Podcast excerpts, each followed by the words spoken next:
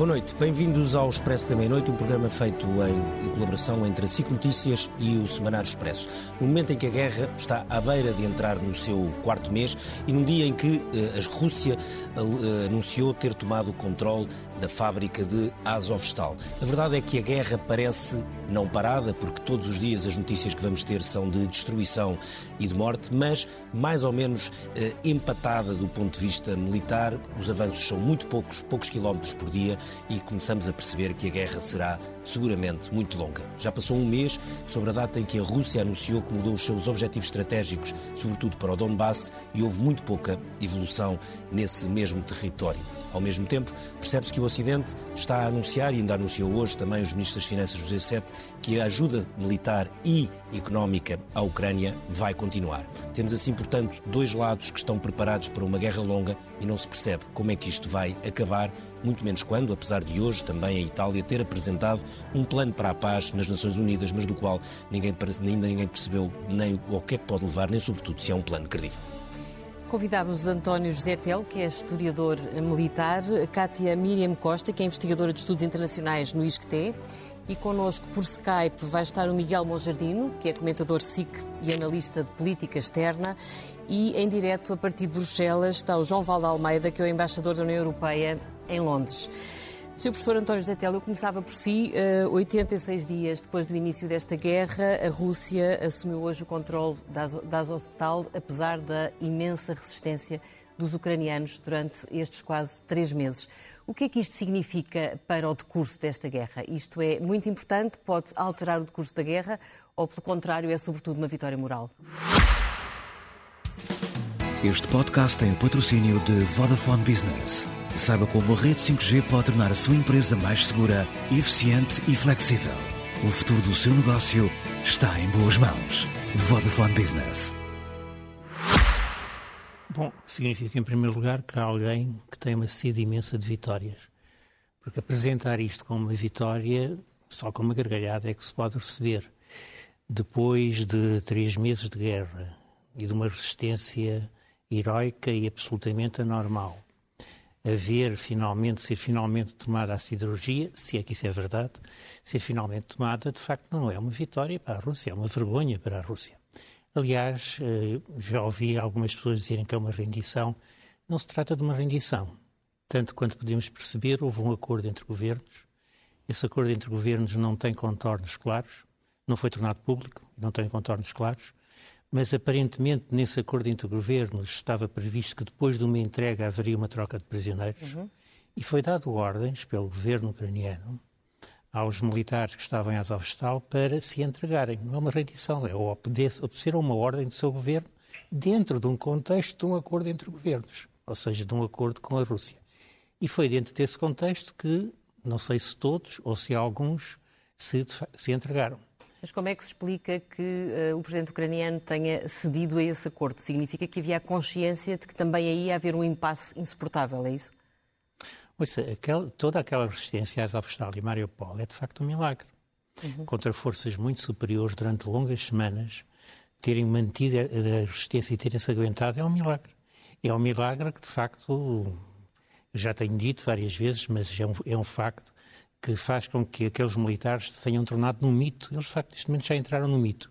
E o mito é muito importante. Com os mitos ganham-se as guerras. Lembra-se que Fernando Pessoa dizia o mito é o nada que é tudo. Bom, aquele, aquele facto foi uma, uma resistência que os transformou num mito. Portanto, do ponto de vista da Rússia, embora apresentem como uma vitória, é uma vergonha. Terem demorado três meses para conseguirem essa pequena vitória é uma vergonha. O significado que terá agora, penso que muito pouco. Porque, na realidade, o que lá estava à volta de, de Azovstal era muito pouco. Uhum. Ou seja, chegaram a estar 20 battle groups em Mariupol. Neste momento, se tivessem três ou quatro, seria muito. Portanto, o, o esforço que poderão fazer em termos do Donbass será muito pequeno. Aliás, no Donbass, mais uma vez, nota a extrema dificuldade da Rússia de obter qualquer vitória e de obter qualquer avanço significativo. A única vez que tentou fazer avanço em profundidade foi uma desgraça, porque criou um pesadelo logístico que dentro de pouco tempo estava a retirar de Kiev e depois a retirar de Kharkiv. Uhum. Aliás, a própria a retirada de Kharkiv, que está, que está uh, em curso, mostra em si a dificuldade de ter um, qualquer decisão rápida no Donbass, porque Kharkiv era a base a partir da qual se poderia fazer um cerco tropas... pelo menos a tenaz norte do Donbass. Portanto, ao retirarem de Kharkiv, estão a pôr de parte essa, essa hipótese. Então, deixe-me também. Eh, Miguel Monjardim, eh, boa noite. Eh, esta notícia de hoje, uma notícia de, enfim, do início da noite, de que, anunciada pela Rússia, de que tinha o controle total da fábrica de Azovstal, é uma vitória militar importante ou não, como disse aqui o António Getel, ou é uma coisa importante para o, do ponto de vista simbólico para consumo interno na Rússia? Para consumo interno, vai ser, está a ser e vai continuar a ser apresentada como uma grande vitória. Mas como o professor António Getel chamou muito bem a atenção, esta guerra, no fim de contas, levanta questões muito, muito importantes sobre a relação entre o ataque e a defesa numa guerra. E o pressuposto de muita gente, quando esta guerra começou, foi que a guerra favoreceria a Rússia e a sua capacidade ofensiva, apesar de toda a doutrina militar russa sugerir que o país provavelmente teria muita dificuldade em fazer a transição de um conceito estratégico assente na ideia da defesa ativa do território russo para uma concepção ofensiva em profundidade no território inimigo. E o que nós vemos ao longo destes 86 dias de guerra é a extrema dificuldade das forças russas em assaltarem posições urbanas especialmente quando a Ucrânia optou deliberadamente, talvez pelos recursos que tinha à sua disposição na fase inicial desta guerra, por uma defesa urbana em profundidade, ou seja, ceder algum território e defender de forma muito tenaz uh, as suas cidades. Isto, obviamente, é uma das consequências de todo este processo e explica a dificuldade da Rússia em tomar Mariupol, e, sobretudo, assaltar redutos urbanos fortemente defendidos. E, portanto, há questões muito importantes que esta guerra levanta em termos da trajetória do duelo eterno entre o ataque e a defesa, mas como, no fim de contas, estamos a ver, eu acho que esta guerra até agora mostra a grande dificuldade da arte operacional russa concretizar os objetivos políticos que Vladimir Putin, no fim de contas, avançou. Daí esta situação em que nós estamos todos. Miguel, mas se apesar de tudo a Azovstal tem imensa dificuldade em dizer este nome, hum, é uma derrota para a Rússia, o que é que significa para Kiev?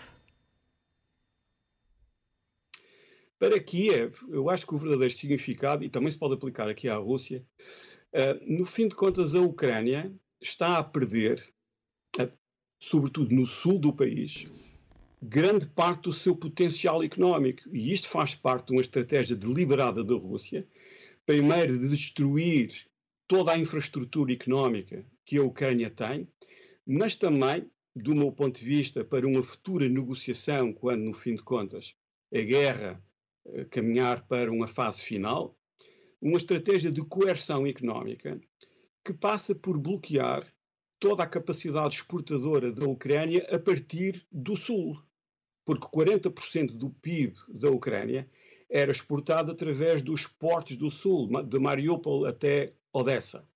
Ora, grande parte destes portos foram destruídos, mas é também por isto que isto me parece ser uma vitória pírrica para a Rússia, porque o que seria bom para a Rússia, do ponto de vista económico e industrial, era ter capturado Mariupol rapidamente com toda a infraestrutura de indústria pesada que é muito importante para a Ucrânia e seria para a Rússia, e em vez disso, o que nós temos é a total destruição da cidade e de toda a sua infraestrutura industrial. Portanto, de facto, a Rússia controla a cidade, mas de facto, economicamente, não há lá praticamente nada de relevante. E isto, obviamente, terá consequências políticas a prazo para os dois lados.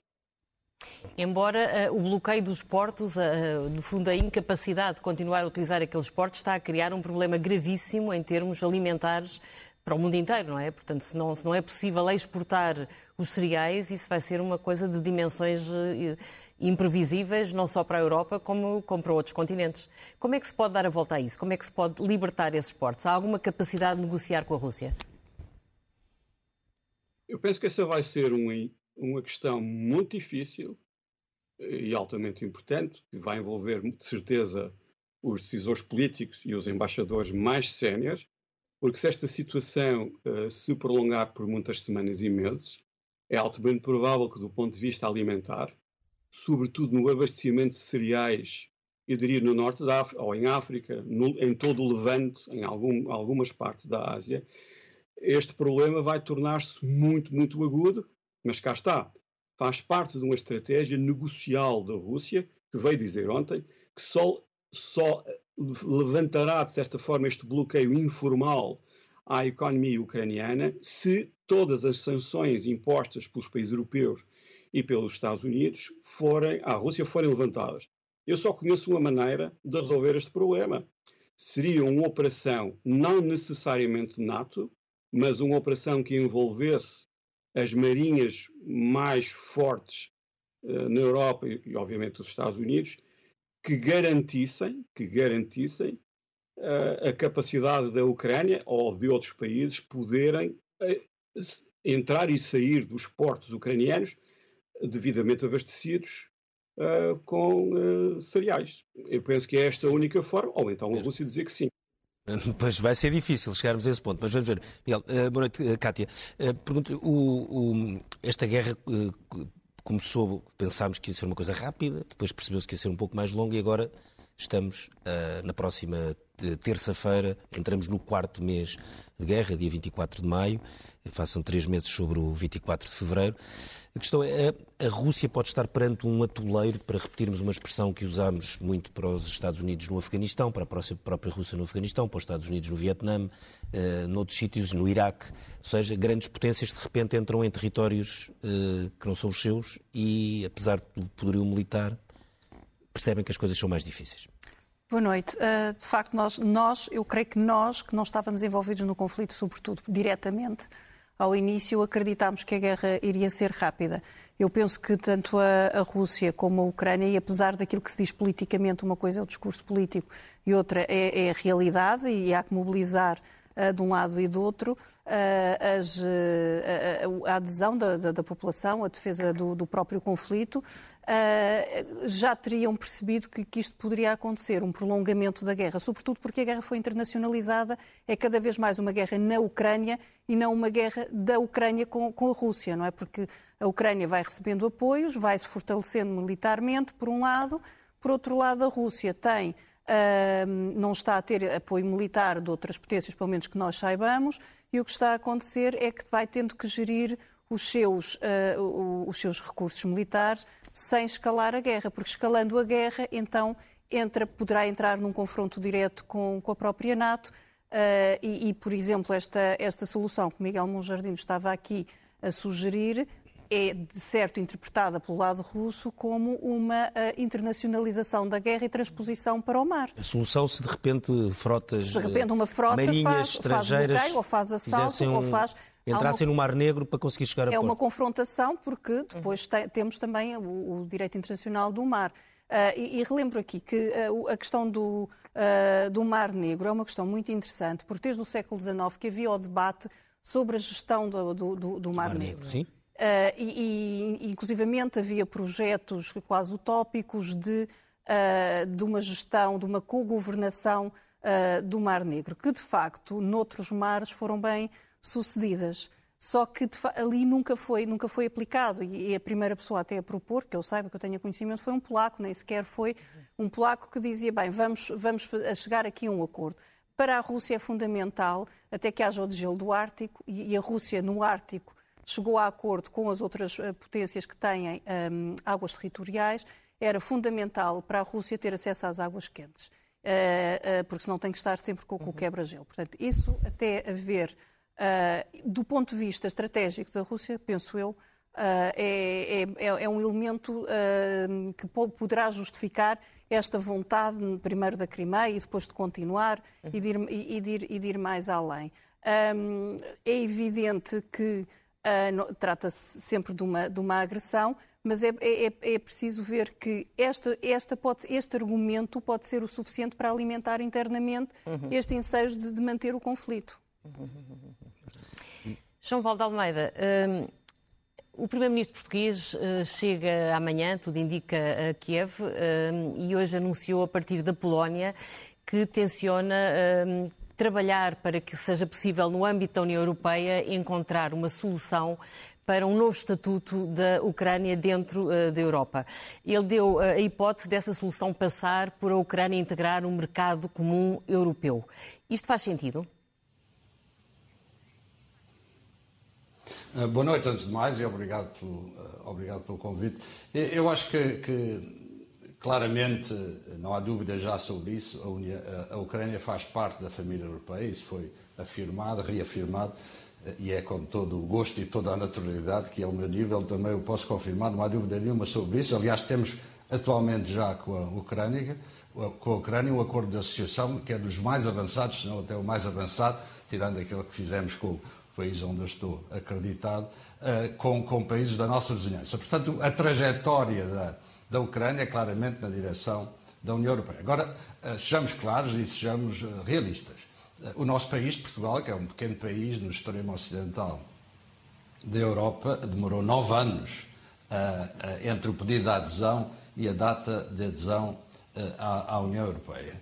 portanto, estes processos são necessariamente longos, se considerarmos a natureza da Ucrânia, a dimensão da Ucrânia, o estado de desenvolvimento da Ucrânia a todos os níveis.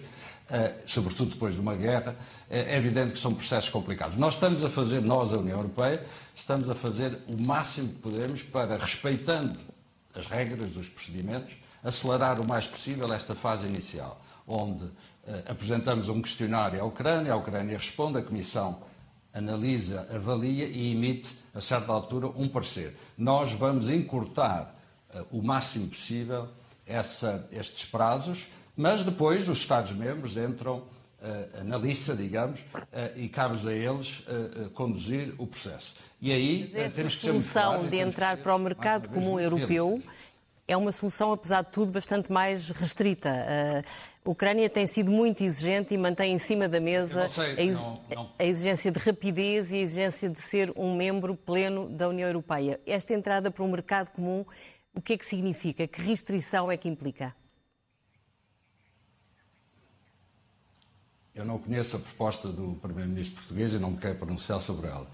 Suponho que implicitamente está uma aproximação económica muito forte, uma aproximação comercial muito forte, que vem, aliás, da sequência e no prolongamento do acordo que já existe. Parece-me em relação a isso, há, há, medidas que são possíveis. Ainda, ainda há poucos dias aprovámos a abolição de todas as tarifas eh, comerciais aplicadas à Ucrânia, há outras medidas que serão possíveis e aí parece-me que há uma grande boa vontade de avançar no sentido daquilo que eu dizia, aproximar a Ucrânia o mais possível. Mas atenção, a pior coisa que nós podemos fazer à Ucrânia é fazer-lhes promessas que depois não podemos cumprir. A frustração que tal, promessas não cumpridas eh, eh, desencadearão do lado da Ucrânia podem ser muito perigosas e eu acho que nós, os ucranianos, merecem do nosso lado todo o respeito toda a consideração, todo o apoio, toda a solidariedade, mas também toda a honestidade em saber aquilo que é possível, aquilo que não é possível e aquilo que é realista. Mas eu acho que há uma grande vontade política, vamos ver até onde é que se pode chegar, vamos ver o que é que a Ucrânia eh, pode fazer ela própria, eh, porque repara, a adesão a, um, a uma, uma comunidade tão sofisticada como a União Europeia implica duas coisas, essencialmente. Há muitos critérios, mas enfim, se quiser sintetizar em dois, por um lado, a capacidade do país adotar aplicar, fazer aplicar e respeitar as regras da União Europeia, sem as quais o nosso sistema não funciona, e, por outro lado, a capacidade da própria União Europeia, dos países que já estão na União Europeia, de absorver um novo Estado-membro em condições que eh, não prejudiquem, obviamente, os equilíbrios globais da União Europeia. Mas aqui entra, entra uma outra dimensão, e deixo isso talvez para o, para o nosso debate, que está agora na, na, na, na, algumas propostas que têm sido avançadas nos últimos nas últimas semanas, Enrico Letta em Itália, o presidente Draghi também, o presidente do Conselho Draghi e, sobretudo, o presidente Emmanuel Macron, eh, algumas ideias sobre a futura arquitetura europeia, de maneira a evitar, digamos, as dificuldades inerentes a uma adesão pura e simples e eh, abrindo outros caminhos, talvez com maior criatividade, talvez com maior flexibilidade, para que países como a Ucrânia, mas não só, se sintam verdadeiramente parte da família europeia. João, só uma última questão nesta, nesta ronda. O João é embaixador da União Europeia no Reino Unido também já foi antes no, no, nos Estados Unidos. Eh, o Reino Unido eh, saiu da União Europeia, eh, mas o, o, o Reino Unido tem usado, usado, agora é no bom sentido, não, tem nenhuma, não há nenhuma questão instrumental, esta guerra também para mostrar a sua, o seu apoio, nomeadamente militar, à, à, à, Ucrânia. Boris Johnson foi dos primeiros, dos mais vocais uh, a desejar uma vitória, uma derrota, neste caso da Rússia. Esse, esse, esse, essa utilização, nomeadamente de poderio militar uh, britânico, e estamos a falar de uma potência nuclear, juntamente com a França, são as duas únicas europeias, tem sido muito importante para a tentativa de uma nova diplomacia britânica? Eu acho que sim. Eu, eu tenho elogiado em Londres, agora estou aqui no escritório da SIC em Bruxelas, mas em Londres tem sido uh, uh, muito, muito claro em relação ao elogio que nós fazemos e à, e à, consideração que nós temos da União Europeia pelo esforço da, do, do, Reino Unido. O Primeiro-Ministro tem sido muito ativo, o Ministro dos Negócios Estrangeiros também. Uh, mas eu acho que aqui é importante um ponto que eu gostaria de salientar também, eventualmente, para o nosso debate, que tem a ver com esta questão da Ucrânia. E, e, e é, no fundo, o regresso do, o regresso do Ocidente.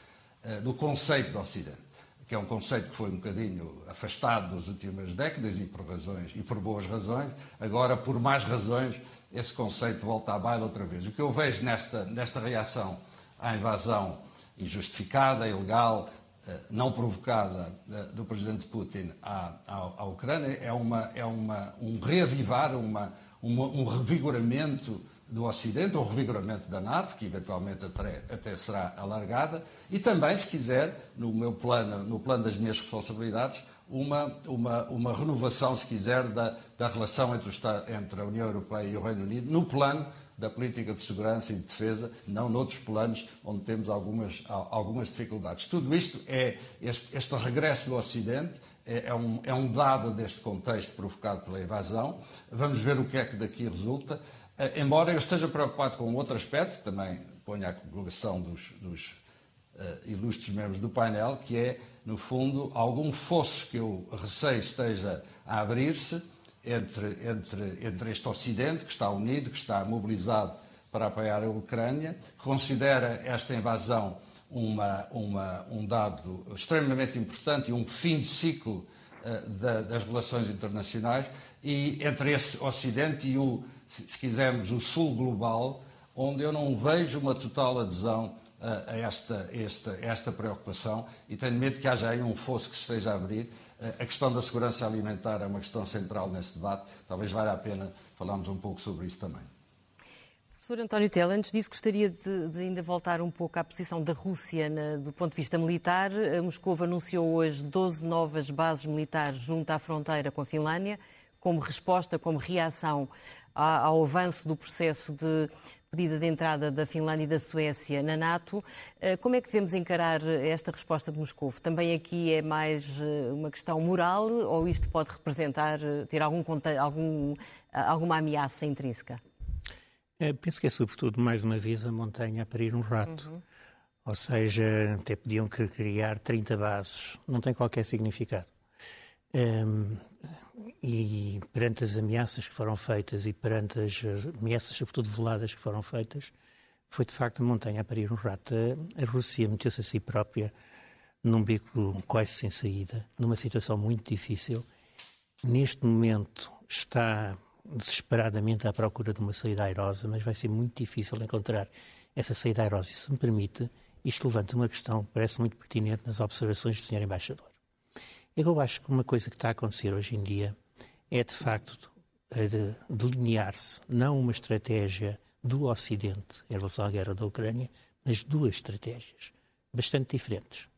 Uma que é protagonizada pela própria Ucrânia, pelos Estados Unidos, pelo Reino Unido, pela Polónia, pela República Checa, pela Eslováquia, pela Suécia, pela Finlândia, enfim, por uma parte da União Europeia, embora uma minoria da União Europeia, Reino Unido, Canadá, Estados Unidos e Ucrânia. E essa estratégia, desde há uns, uns tempos para cá, tem-se definido num sentido de maximizar os resultados que podem ser obtidos. A Ucrânia agora fala em recuperar todo o território, mesmo aquele que perdeu em 2014. Incluindo a Crimeia. Portanto. Incluindo a Crimeia, portanto, mesmo que perdeu em 2014. Mas mais do que isso... Mas isso não é crível, é? Um, já lá chegamos. Deixe-me só terminar esta parte, que é a parte mais importante. Mais do que isso, de facto, os Estados Unidos estão a apostar numa estratégia de médio e longo prazo uhum. de reorganizar todo o sistema internacional, global, quer do ponto de vista económico, quer do ponto de vista da defesa. E, e quer num caso, quer no outro, estão a utilizar o Reino Unido a tal ponto que eu não sei quem é que toma a vanguarda, quem é que toma a dianteira. Se é o Reino Unido, se é os Estados o Reino Unido vai à frente, não é? O Reino Unido vai à frente. É. O Reino Unido normalmente é um quebra-gelos. Foi nomeadamente em relação a esta questão da Suécia e da Finlândia, mas mais importante que isso é a tentativa clara dos Estados Unidos de criar algum tipo de organização de defesa permanente, pelo menos no Pacífico, talvez no Indo-Pacífico. Tem a ver com estas visitas que estão a ser feitas à Coreia do Sul e ao Japão. Processo... Ah, que o presidente Biden vai a esses dois países. Está lá, está lá agora. Está lá. Tá, uh, processo que foi iniciado pelo Reino Unido antes da guerra da Ucrânia, com a famosa viagem do Queen Elizabeth, uhum. ao qual imediatamente a West Navy e todas as marinhas do Pacífico se juntaram e a China ficou quieta. Ou seja, o chanceler é... alemão também esteve a primeira visita ao estrangeiro, julgo que foi precisamente ao Japão, não é? Sem dúvida. Bom, e, a, e, a, reunião que houve em Ramstein, foi uma reunião promovida pelos Estados Unidos, foi muito clara na sua declaração final. Queremos enfraquecer militarmente a Rússia no longo prazo. No longo prazo.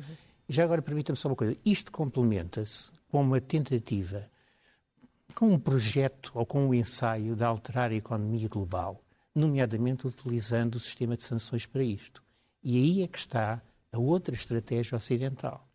Porque há muitos países da União Europeia, entre os quais os principais, a Alemanha, nomeadamente, em primeiro lugar, eh, mas também a França, e a França hesitante, como é sempre normal no nosso presidente Macron, que de palavras é muito ousado, mas depois, quando chega aos atos, é sempre mais hesitante. Eh, há muitos países da União Europeia que não querem dar esse passo e que, por isso, simplesmente têm muita dificuldade em encontrar consensos, como se viu, aliás, agora na aprovação da sexta fatia das sanções e, a certa medida, compreende-se porquê, mas preferem apontar não para uma bipolarização do mundo a curto prazo, e não o que implicaria uma guerra mais prolongada para a Ucrânia, mas é a única maneira de fazer a Ucrânia vencer a guerra. Atenção, é por isso que a Ucrânia apoia este projeto, esta estratégia dos Estados Unidos. Mas apontam para uma solução de compromisso que permita resolver uh, este, este conflito num, num período mais curto com muitas dificuldades. Ainda hoje vimos o nosso Primeiro-Ministro dizer que o mais importante na União Europeia é manter a unidade. Quer dizer, só se diz isto quando há perigos, não, não manter a unidade, senão não se diz isto. Claro. Uhum. Não, não, não quero precisar de tempo. Miguel, Uh, Miguel Monjardim, queria aproveitar esta, uh, enfim, este, este, esta intervenção do, do, professor António Getel, uh, que citou, enfim, aquela, aquela declaração na base militar na Alemanha, um dia depois, não estou em erro, da visita, e há pouco víamos essas fotografias, da visita do secretário de Estado norte-americano e também do secretário da Defesa, Lloyd Austin, a Kiev, e de facto, a partir desse dia, penso que foi dia 25 de abril, houve uma mudança clara, ou uma clarificação do, discurso dos Estados Estados Unidos, que passaram a dizer mesmo, a citação era aquela de enfraquecer militarmente a Rússia. Esse, esse, esse dia mudou de alguma forma a maré, ou seja, os Estados Unidos e o Reino Unido subiram a parada uh, no que se estava a passar na Ucrânia ou não? Ah, claramente. Uh, e, é notável uh, do ponto de vista político e também, penso eu, do ponto de vista histórico, o que aconteceu nestes últimos 86 dias de guerra em relação à posição inicial dos Estados Unidos e à atual posição de Washington.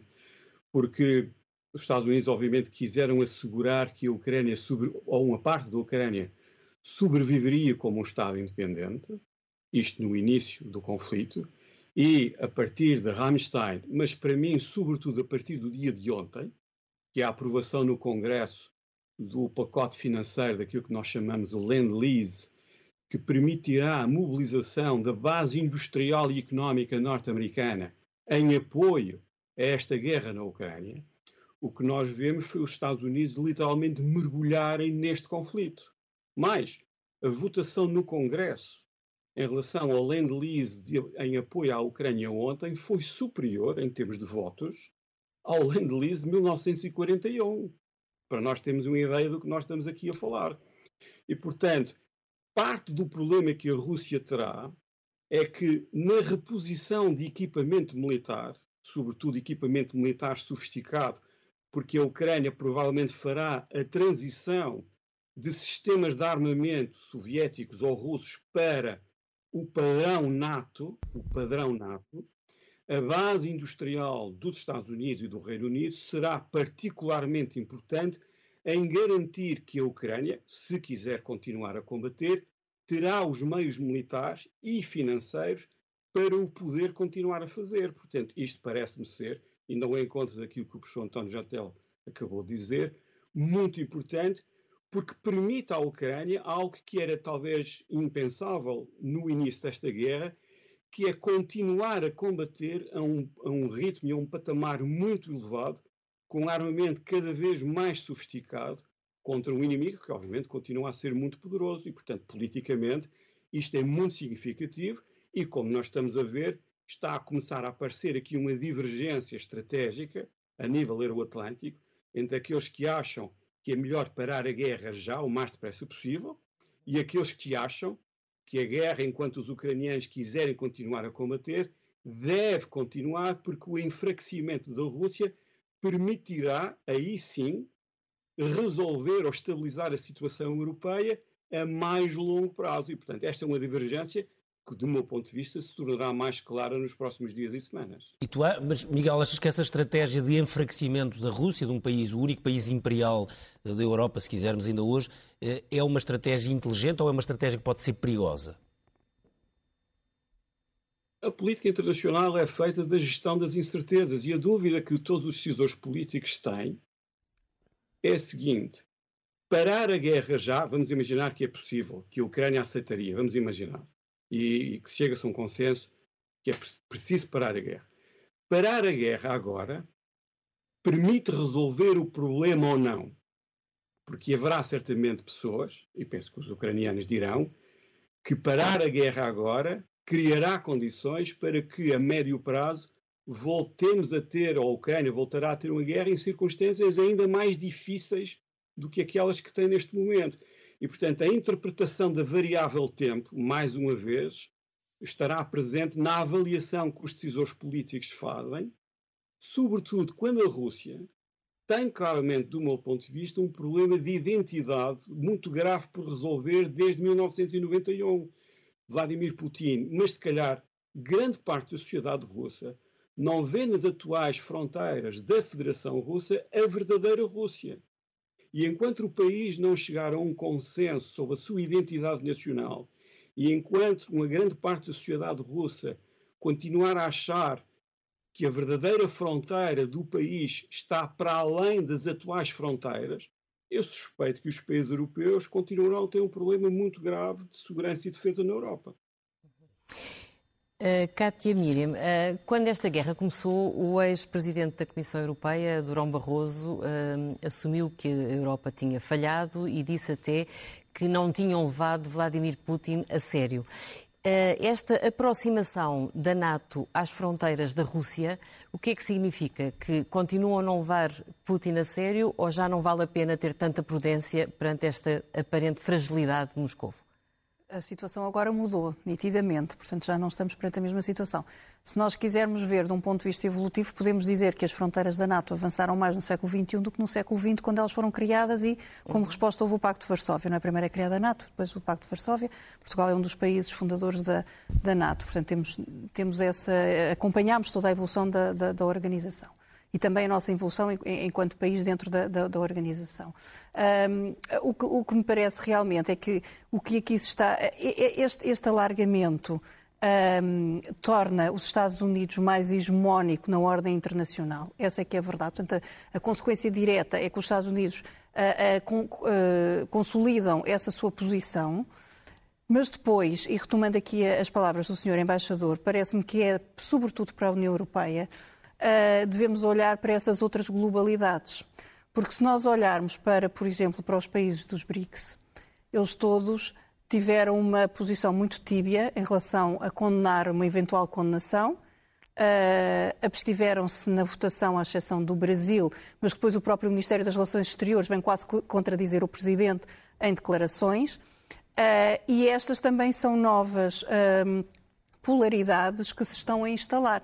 Estamos a falar de potências regionais, estamos a falar da Índia, que é considerado como dizem uh, os norte-americanos, não é like-minded, não é? é, um, é um, é, seria a partida uh, um país que alinharia. Uh, a África do Sul também não estaria tão, tão distante, ou seja, o único que haveria dúvidas era em relação à China. Isto quer nos dizer que, de facto, pode haver aqui o risco de se criar este grupo das economias muito desenvolvidas, com um líder extremamente forte, que são os Estados Unidos, que estão a ser vistos pelo resto do mundo, incluindo a América Latina, que está num processo de mudança política toda ela. Alguns países já mudaram, outros estão em fase de mudança e, novamente, nós não temos uma condenação muito ostensiva da, uhum.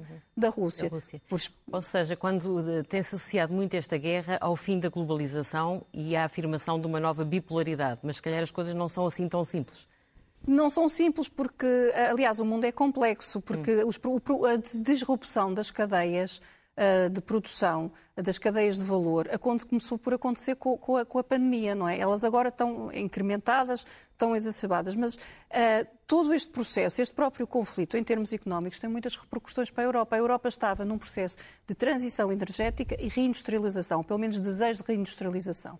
Se, os, preços da energia aumentam Uh, ao mesmo ritmo têm estado a aumentar e, e, isso vai continuar a acontecer, de certo, se houver um prolongamento da guerra.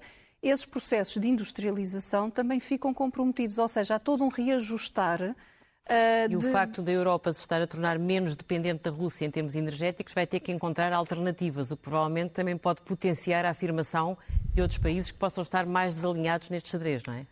Sim, mas, por exemplo, em relação ao petróleo, ao PEP, como nós sabemos, alinha muito pelo, pelo diapasão da, da Rússia. Aliás, aquela questão dos Estados Unidos em relação à Arábia Saudita plasmava exatamente é, é, é, esse receio que houvesse esse alinhamento. Uh, portanto, neste momento, eu penso que as coisas ainda não, não temos ainda uma clareza sobre, sobre o futuro, ou, ou mesmo sobre o, o, o, futuro muito próximo, daqui a um, dois, três meses. Uh, portanto, uh, vão existindo ajustes. Agora, é, é, é, estamos a notar que vai aqui haver um, realmente um, um, alinhamento, mesmo com todas as dissensões internas, no geral vai haver um alinhamento dos países uh, ocidentais.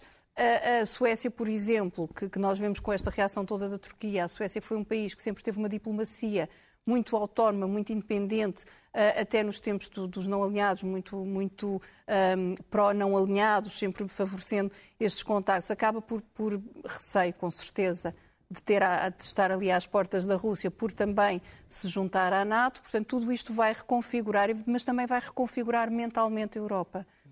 Uh, e os europeus, e, e penso que aí nós, a União Europeia particularmente está perante um grande desafio. João, eh, um dos desafios que a União Europeia tem pela frente é perceber até onde é que deve ir na abertura à integração de novos países na sua União.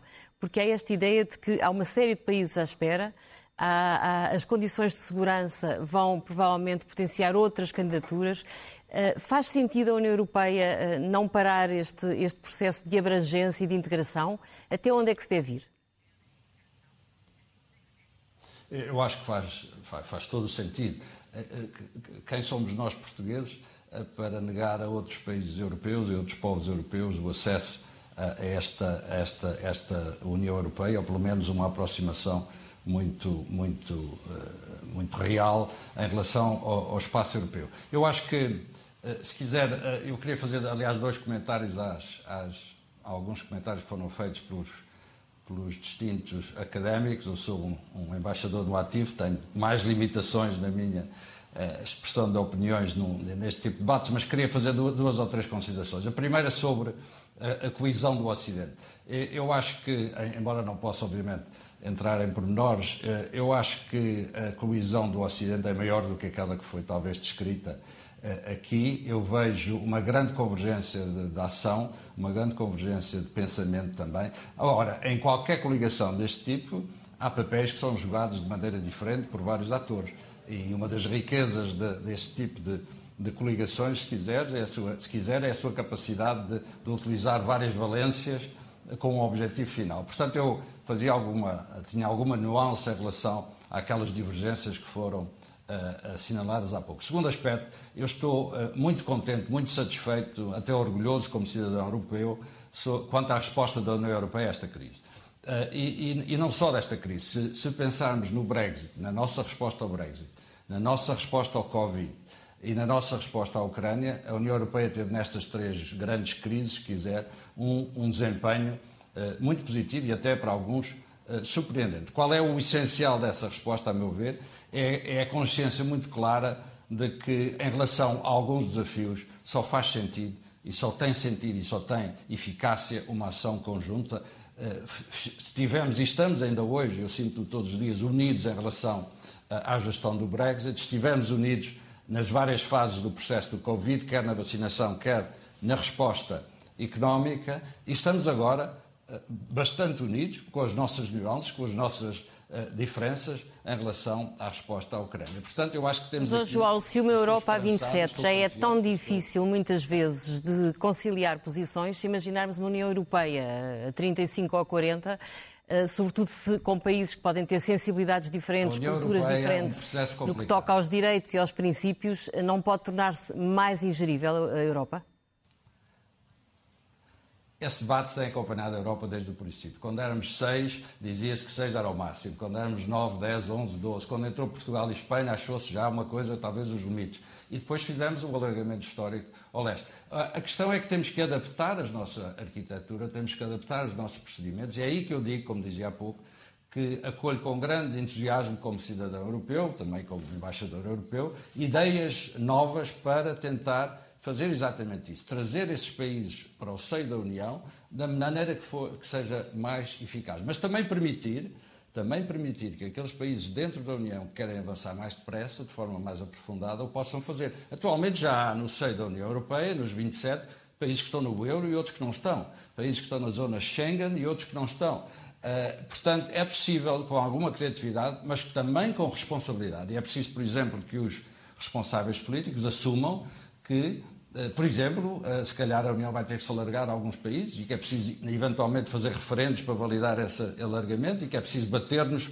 pelo nosso projeto eh, na praça pública e no debate público. Eu acho que esse é o grande desafio da União, mas como digo, o que eu tenho visto nos últimos anos dá-me alento e, e, e, e acalenta-me a esperança de que a União Europeia vai estar à altura, mas neste caso, e face aos desafios colocados pelo Presidente Putin, não o podemos fazer sozinho. Eu, aí, meu outro comentário às, às, aos comentários que foram feitos antes, eu vejo com grande agrado o regresso dos Estados Unidos à Europa. Vejo com grande agrado um novo interesse dos Estados Unidos pela Europa. Eu, quando cheguei aos Estados Unidos como embaixador, em 2010, o meu grande problema é que me diziam a Europa não é um problema, nós vamos investir na Ásia e na Indo-Pacífico. Agora o que vejo é os Estados Unidos, com o Presidente Biden, uh, empenhados na segurança europeia. Portanto, não podemos, há uns anos atrás, uh, estar muito tristes porque os Estados Unidos uh, se desinteressavam da Europa e agora estarmos preocupados porque os Estados Unidos estão muito empenhados na, na, na resolução da questão ucraniana. Temos que ter aqui algum equilíbrio. António Getel, esta questão desta mudança dos Estados Unidos, nomeadamente aquilo que Miguel Monjardim disse há pouco, que a aprovação agora, na, enfim, no, no, pelos, pelos, congressistas eh, norte-americanos de, eh, de, de, deste, deste processo que não existia quase desde 1941, de poder ajudar militarmente e com muita rapidez, eh, é porque os Estados Unidos acreditam que eh, a capacidade de reposição militar russa é baixa e está fortemente limitada, ou seja, que se os Estados Unidos e o Reino Unido, a sua capacidade industrial militar, continuar a fornecer uh, armas, armamento à Ucrânia, pode mesmo condicionar fortemente a guerra, porque a Rússia não tem capacidade de igual reposição? Os Estados Unidos pensam no mundo e pensam em termos globais e começam a pensar, felizmente, em médio prazo.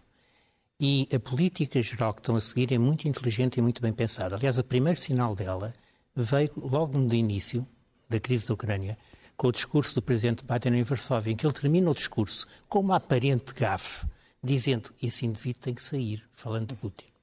Ou seja, alterando por completo o contexto. Sim, foi altamente criticado. Foi altamente criticado, mas sem dúvida, eu não acredito que fosse dito por entusiasmo da altura. Foi pensado e cuidadosamente pensado.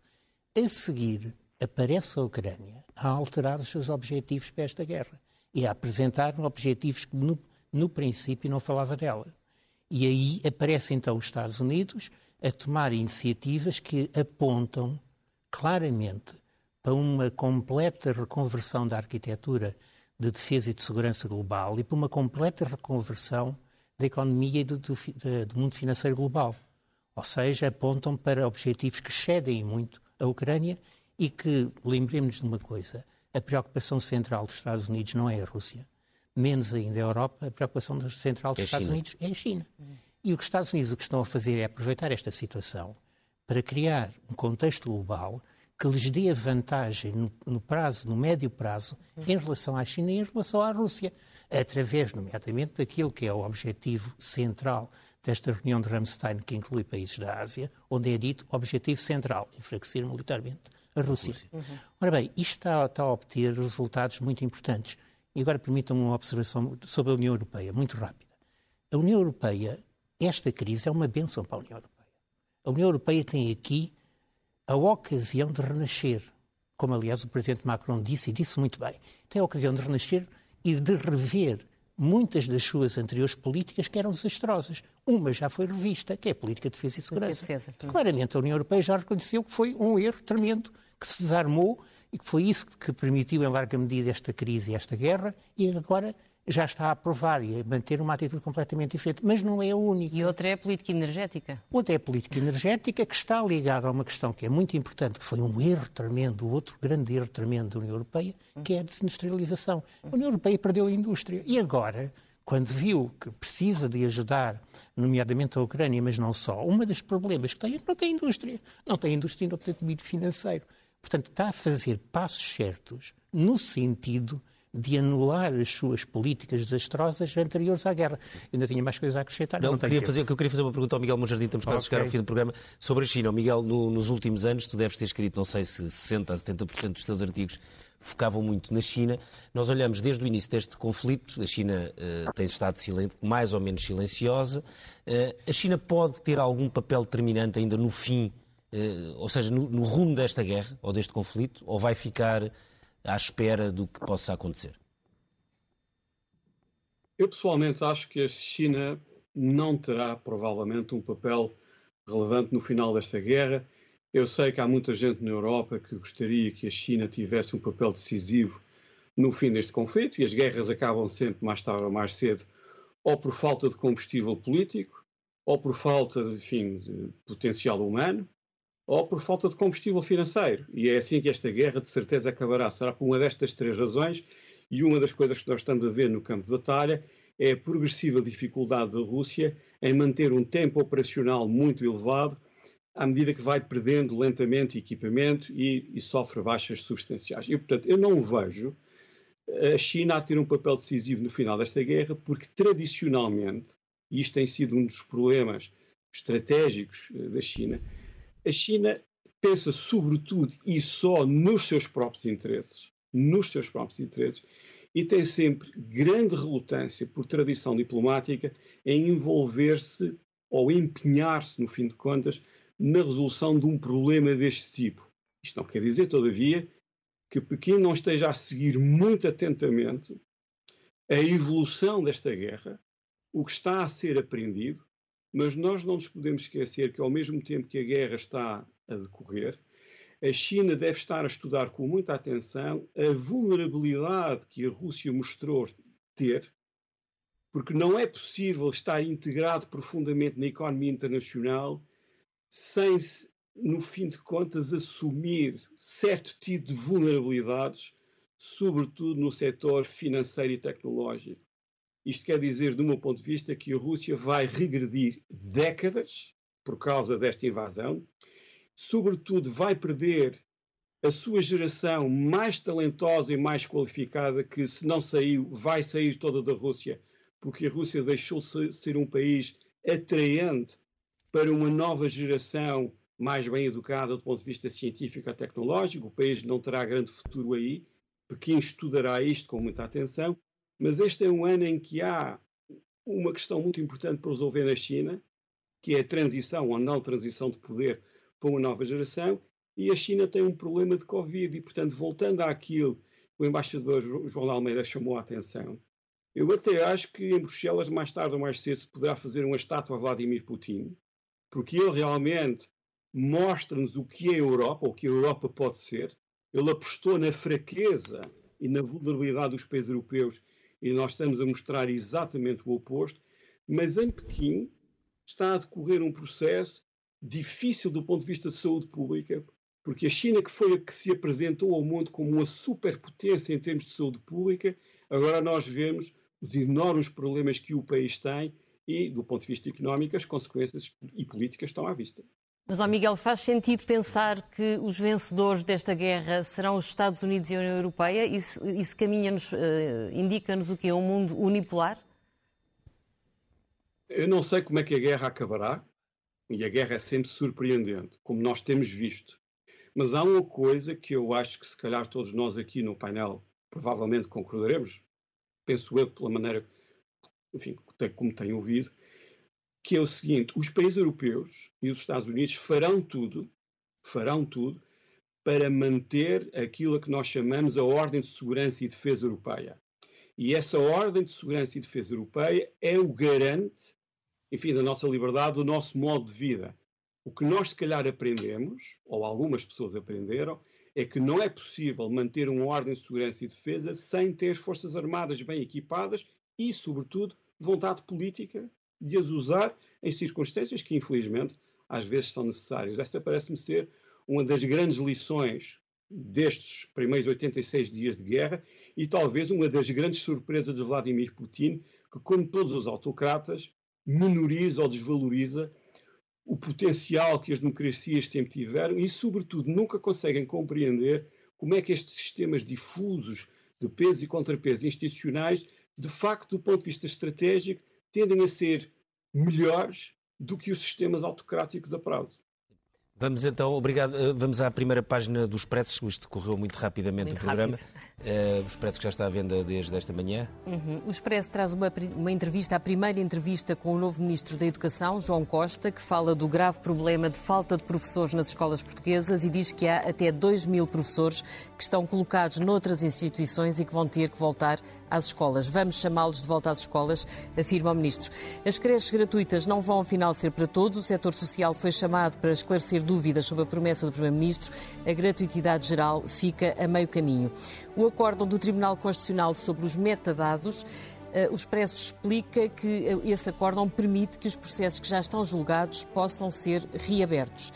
Temos depois a notícia de que as vacinas contra a Covid estão a ficar obsoletas e que os movimentos pró-vida desafiam Marcelo Rebelo de Sousa no aborto. Dizem que a sociedade portuguesa não está ainda pacificada sobre o assunto. Termina aqui o Expresso da Meia-Noite. Nós voltamos na próxima semana. Boa noite.